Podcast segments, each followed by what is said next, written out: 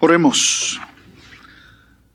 Misericordioso Dios, amante Padre, concédenos en esta hora, cuando nos vamos a acercar a tu palabra para mirarla y para escuchar tu mensaje en ella, háblanos, úngenos por medio de tu Espíritu y muévenos para responderte. Por Jesucristo el Señor te lo pedimos. Amén y amén. A mí me gusta hacer preguntas, usualmente las reflexiones y algunos sermones los abro con preguntas, pero hay preguntas que uno no debería hacer. Así que esta no la voy a plantear como una pregunta, pero quien la quiere interpretar como una pregunta, pues puede mirarla, pero no levante la voz para contestar. Por debajo de la mesa. ¿Qué nos implica la expresión por debajo de la mesa. Cuando, cuando yo empecé a trabajar con el texto de esta mañana, me vino a la, a la mente ese concepto de por debajo de la mesa y pensé en las cosas que se hacen al margen de la ley. O las cosas que se hacen procurando que otros no lo sepan. Por ejemplo, alguien le dice a otro, yo te voy a hacer este favor, no me tienes que pagar. Pero si quieres darme algo por debajo de la mesa, pues eh, allá como, según Dios te guíe y te ilumine, no creo que deba ser Dios quien, quien ilumine esas cosas, ¿no? Decimos algo a viva voz, pero por debajo de la mesa pensamos otra, o tal vez decimos otra. Eso se dice en el argot del deporte, jugar para las gradas. Es decir, decir las cosas que uno sabe que son simpáticas para la gente, pero en el fondo uno no cree en esas cosas. Pero me dio con empezar a, investigar. Y esta enciclopedia que uno encuentra en el, en el celular, que ustedes también la usan, ¿verdad? Y resulta que descubrí un artículo que ofrece 15 actividades que se pueden realizar por debajo de la mesa. No me pregunte que no voy a decir cuáles son. Pero la persona que escribe el artículo lo que está diciendo básicamente es, si usted quiere tener un, un ingreso adicional y que no tenga o no quiera reportar al fisco, pues aquí están 10, 15, perdón, eran 15 oficios o actividades que se pueden hacer y yo me puse a, mirar cuáles, er, cuáles eran y yo confío en Dios que cuando terminemos usted no vaya a buscar también para, para ver qué se puede hacer por debajo de la mesa. Porque les voy a decir algo. Los creyentes en Jesús no podemos vivir al margen de la ley. No, que si los políticos roban y el sistema es corrupto, pues allá ellos con Dios. Pero usted y yo tenemos una responsabilidad con Dios. Ese es tema para otro día, seguir hablando. Pero ya que hablamos por debajo de la mesa y gente que quiere hacer actividades al margen de la ley, pues sepan que esa es la postura nuestra. Hoy yo los voy a invitar a que vayan conmigo a mirar cómo el concepto debajo de la mesa puede tener una connotación totalmente diferente y de hecho digna de emular y digna de practicar.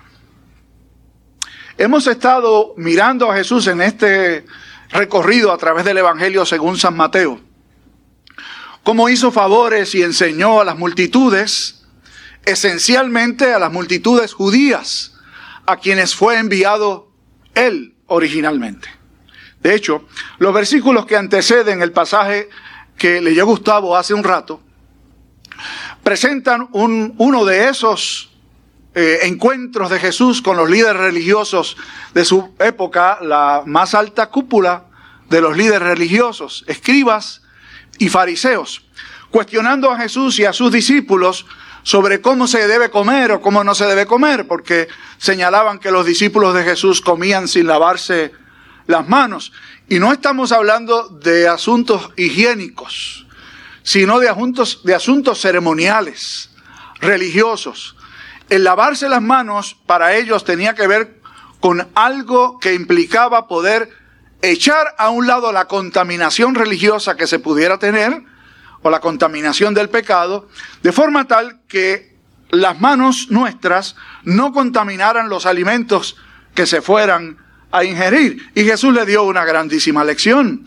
No es lo que entra al cuerpo lo que lo contamina, sino lo que sale de adentro. Este también es tema para quedarse un largo rato, pero esa fue la enseñanza de Jesús. Y lo que pone sobre el tapete es como los religiosos del tiempo de Jesús no creían en él. Peor que eso, cuestionaban sus enseñanzas, cuestionaban su persona y cuestionaban su ministerio. ¿Qué hace Jesús? Mateo, que fue un evangelio escrito teniendo como escenario, es decir, la gente a la que iba dirigida esencialmente este escrito, eran los judíos. Pues Mateo quería que los judíos supieran que Jesús era realmente el Mesías, el enviado de Dios, porque esos judíos fueron los que habían entregado a Jesús a muerte. Por lo tanto, en obediencia al ministerio y al encargo que se le dio, Jesús enfocó su ministerio en las, ah, las ciudades y en las audiencias generalmente o mayormente judías. Pero de vez en cuando salía de la región judía como es este caso. Y uno pudiera mirar el mapa judío desde la siguiente manera. Los que me están mirando en el extremo sur, la región de, de Judea, de la cual Jerusalén era la capital y el centro de toda la actividad religiosa judía. Más al norte o, al extremo norte estaba lo que se conoce como la región de Galilea, en donde Jesús desarrolló su ministerio público, en donde estaba la ciudad de donde él creció y se desarrolló, Nazaret, por mencionar. Y entre esos dos extremos, que se conocía como el mundo judío, estaba Samaria, que era un lugar que los propios judíos trataban como un lugar mestizo, de personas que tenían orígenes judíos, pero que se habían mezclado con pueblos paganos. Y los judíos se cuidaban de moverse en territorios que ellos entendían puros o correctos. Entonces se podrán imaginar ustedes, los que vivían en la región de Judea estaban felices moviéndose en la región de Judea.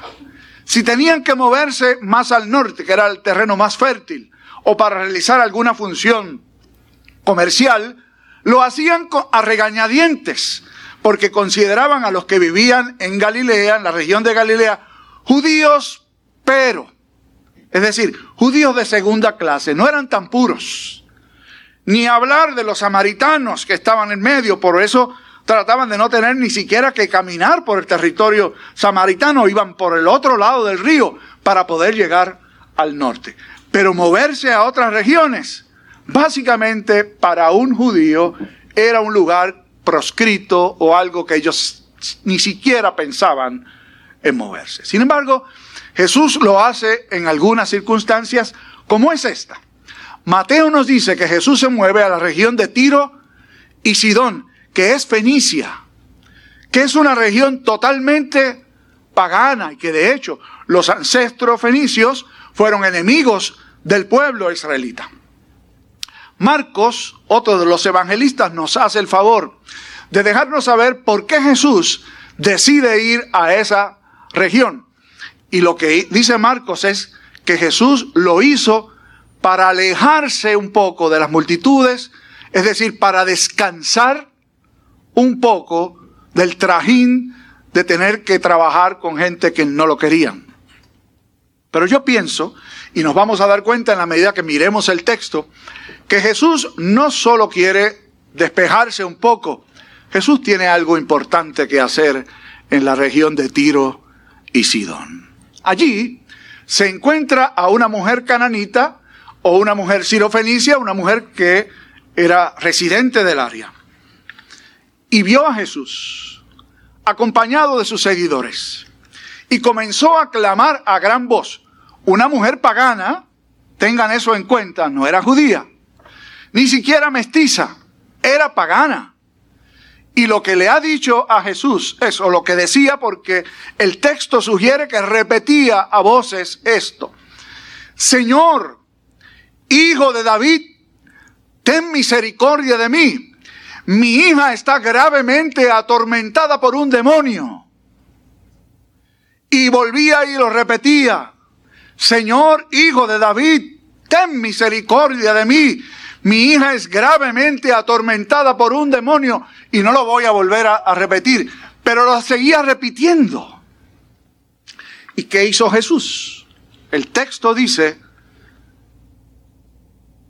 que la ignoró, no respondió. Entonces, los discípulos harían tal vez como algunos de nosotros. Mira, mándala a callar. Nos está molestando. Básicamente eso es lo que le dicen. Despídela. O sea, dile que se vaya, que deje de molestarnos. Jesús ignoró el ruego inicial de la mujer. ¿Y qué hace con el ruego de los apóstoles? También lo ignora.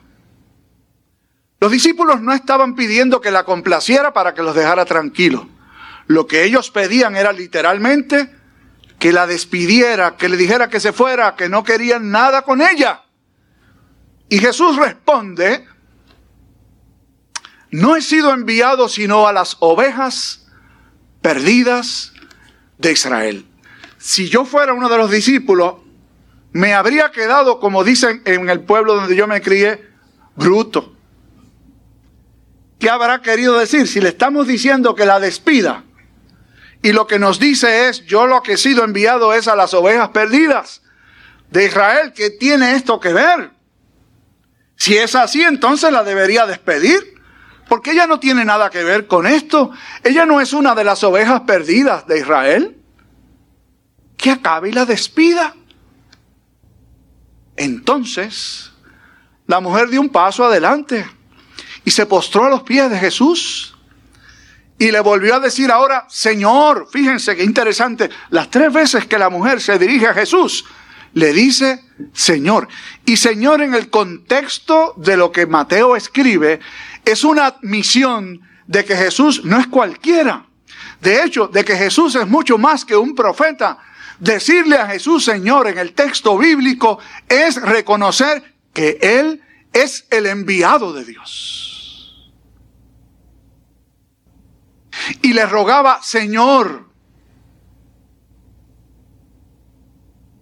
resuélveme este problema que tengo. Es decir, atiende a esta necesidad que tengo. Y ahora Jesús se dirige por vez primera a ella. La primera vez la ignoró, la segunda vez a quien le responde es a los discípulos, ahora le responde a ella. Y le dice, no está bien tomar el pan de la mesa de los hijos y darla a los perrillos. Y uno dice, ¿está fuerte lo que Jesús le dice a esta mujer? Miremos con calma o con un poco de detenimiento la respuesta de Jesús. Los judíos consideraban a los paganos perros. Esa no es la palabra que se utiliza aquí. De hecho, Mateo la traduce bien. No le llama perros. Los perros eran los animales callejeros que los judíos consideraban inmundos. La palabra que se utiliza aquí es un perro doméstico. De hecho, los judíos no tenían perros domésticos. Los paganos, sí. Esa costumbre que tenemos nosotros en Occidente de tener en casa un perrito. Y yo he visto casos, no cada cual, yo estoy hablando desde mi experiencia que es imperfecta, ¿saben? A mí me gustan los perros, pero no tanto. Como para que duerman conmigo, ¿no? Pero hay personas que tienen a sus perros que duermen con ellos y toda la cosa. Que Dios los bendiga, ¿saben? No, me invita a dormir en esa cama. Pero en el tiempo de Jesús, quienes tenían, quienes tenían animales domésticos eran los paganos. Y ella era una mujer pagana. Por lo tanto, ella podía entender bien que un perrillo no es un perro realengo, inmundo. Es un perrillo de la casa. Es un animal de la casa. ¿Y cómo los cuidamos? Digo, los que de verdad quieren un perro, porque hay gente que tiene un animal y ni siquiera lo atiende. Pero eso no pasa aquí, gracias a Dios. En esta iglesia no sucede. En otros sitios a lo mejor hay gente que hace eso. Pero alguien que quiere un animalito doméstico, lo cuida, lo atiende, se asegura de que coma, que esté bien. Lo que Jesús le está diciendo a esta mujer está en perfecta consonancia con lo que era la enseñanza bíblica y de hecho con lo que sería el ministerio de Jesús. Si usted es un buen observador o al menos un buen oidor, se habrá dado cuenta que el versículo bíblico con el que abrimos el servicio de esta mañana es, a los suyos vino y los suyos no le recibieron. Jesús vino en cumplimiento de la orden del Padre al pueblo judío y enfocó su ministerio en sus hermanos judíos. Cuando se fue a ir y encargó a los discípulos la misión completada que él había iniciado, les dijo, vayan primeramente a Judea, después a Samaria y después hasta lo último de la tierra. Es decir, que aún en la comisión del Señor había un orden. Y el orden contemplaba primero a las ovejas perdidas de Israel, es decir, al pueblo israelita primero. Pero no excluía a otros pueblos, sino que habrían de caer en el tiempo que fueran. Miren, una de las cosas que más difíciles se nos hace a los seres humanos, pienso yo, es esperar. Que nos digan, espera allí un momento. Digo, hay lugares en donde le dicen a uno, espera allí un momento y lo dejan a uno como una estatua. Pero hay que esperar, ¿saben? Si usted llega a un lugar, usted no puede pretender que lo atiendan primero que los demás, porque llegué yo. Porque soy tío o amigo del jefe o lo que fuera. Espere en su lugar, tómese su tiempo y uno dice, pero ¿por qué Jesús hizo esperar a esta mujer tanto? Jesús tenía sus planes y sus propósitos. ¿Recuerdan ustedes cuando las hermanas de Lázaro lo mandaron a buscar? ¿Qué hizo él? ¿Fue a toda prisa? No. Se quedó unos días más donde estaba. Y cuando era el tiempo, dice, entonces vayamos. Y fueron sus discípulos con él. ¿Y cuál fue el recibimiento que le dieron tan pronto llegó? Si hubieras estado aquí, mi hermano no habría muerto. Es decir, te tardaste mucho. No viniste enseguida. Llamé y no me contestaste. Te pedí y me pusiste en espera. ¿Y qué? ¿O es que uno se cree que lo tienen que atender enseguida? ¿O es que usted se cree que tiene privilegios particulares? Esta mujer tenía que esperar. Pero no porque por capricho Jesús decidiera hacerlo, sino porque había un propósito y una enseñanza grande que dar a ella, a los que estaban con él y al resto de los creyentes que después habríamos de leer este texto que está delante de nosotros. ¿Cómo responde esta mujer? al señalamiento de Jesús. No está bien tomar el pan de la mesa de los hijos y darlo a los perrillos. Vuelve y dice, sí, Señor, le vuelve a decir, Señor. Es decir, es verdad, tú tienes la razón, yo no aspiro a eso, no tengo que estar en la mesa, yo no soy hija. Pero aún los perrillos comen de las migajas que caen de la mesa de los amos. En casa teníamos un perrito que era un mapo. Lo que cayera al suelo, olvídese que no había que pasar mapo, porque él se encargaba de dejarlo nítido. No caía una migaja al suelo que él no encontrara y se llevara consigo. Las migajas de las que habla el texto aquí no es cantitos de pan que caen, sino cantos de pan que literalmente caen. En el tiempo de Jesús no había servilletas Bounty o de otras marcas. y se comía con las manos, particularmente las carnes, y se limpiaban las, las manos con pedazos de pan. Y ese pan arrojaban los paganos que tenían a perritos en su casa, los lanzaban al suelo. Oiga, eso tenía que ser un manjar para un perrito. Un pedacito de pan y con salsita, qué sabroso, qué bueno. Lo que la mujer está diciendo es, yo me conformo con lo que sobra. Yo me conformo con lo que no quieren los hijos. Yo me conformo con lo que desprecia el pueblo de Dios. Con eso para mí está bien. Qué gran lección. Jesús ha dicho, grande es tu fe, mujer. En el texto de Mateo. Jesús dice esto solo dos veces. Y las dos veces que lo dice, no es a los hijos de Israel, es a paganos, al centurión que pidió al Señor que sanara a su siervo y él lo sana a distancia. Jesús le dice, grande es tu fe. Y a esta mujer que a distancia también se ha conformado con migajas, le ha dicho, grande es tu fe. Y su hija fue liberada de aquel tormento en aquel justo momento. Ahora yo les pregunto a ustedes, ¿usted está dispuesto a comer sobras? No estoy hablando de las que caen de la mesa. Estoy hablando de las que caen de la mesa de la gracia de Dios.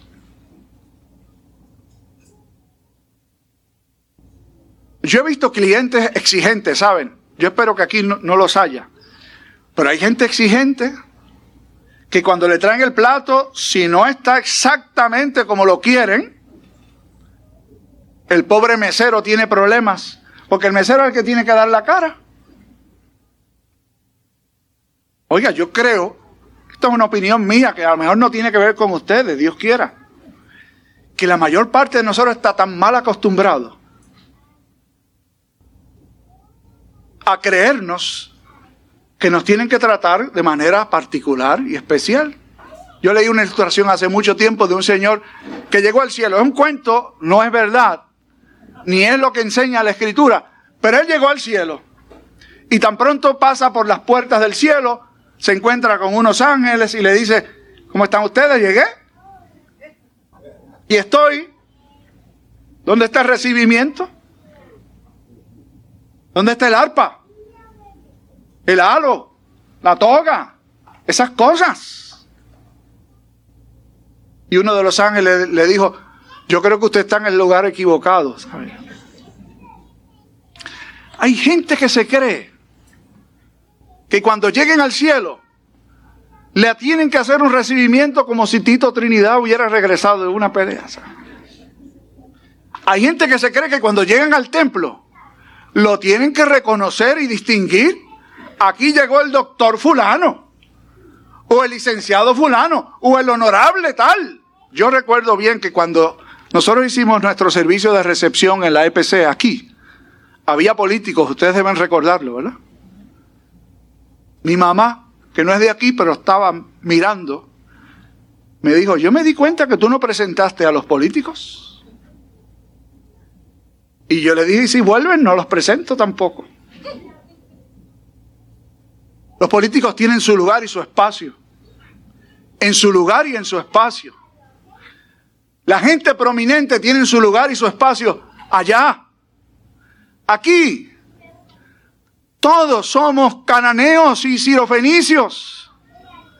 Aquí todos, desde el que está acá arriba y sentado al lado mío y el coro que está allí y todos los que están de frente, ninguno de nosotros llena los requisitos para estar en la mesa del Señor.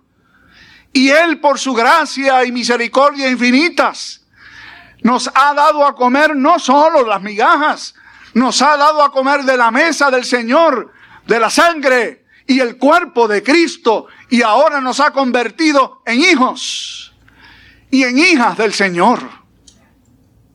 Un privilegio que ninguno de nosotros merecía, ni merece, ni llegará a merecer jamás. Tristemente, la tendencia nuestra es acomodarnos.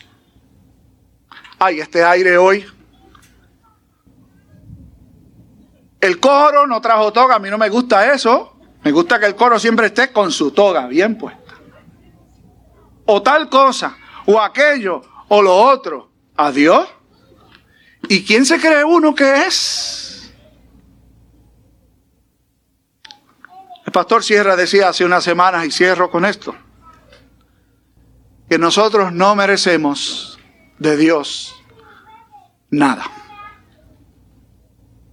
De hecho, si merecemos algo de Dios, no es bueno. La Biblia dice que la paga del pecado es muerte. Eso es lo que merecemos. Pero la dádiva de Dios, el regalo de Dios, el don de Dios es vida eterna. Usted y yo vivimos, llegamos para alimentarnos debajo de la mesa. Y ahora Dios nos ha puesto en un lugar de privilegio. Mucho cuidado con el que llega, cómo le tratamos, cómo lo miramos. En la casa del Señor no hay privilegios. En la casa del Señor hay gracia abundante. Oramos. Bendito Dios y Padre, gracias porque como a esta mujer pagana, a nosotros también nos has concedido tu favor de manera inmerecida. Ayúdanos a aprender de ella, de su actitud, ¿qué es la que deberíamos imitar? Llamarte siempre Señor, esperar siempre de ti y confiar en que lo que tú haces y dices siempre es bueno para nosotros. Bendícenos y ayúdanos a vivir agradecidos por el don inmerecido de tu gracia y confiar así en todas tus promesas. Por Cristo el Señor lo pedimos con acción de gracias. Amén.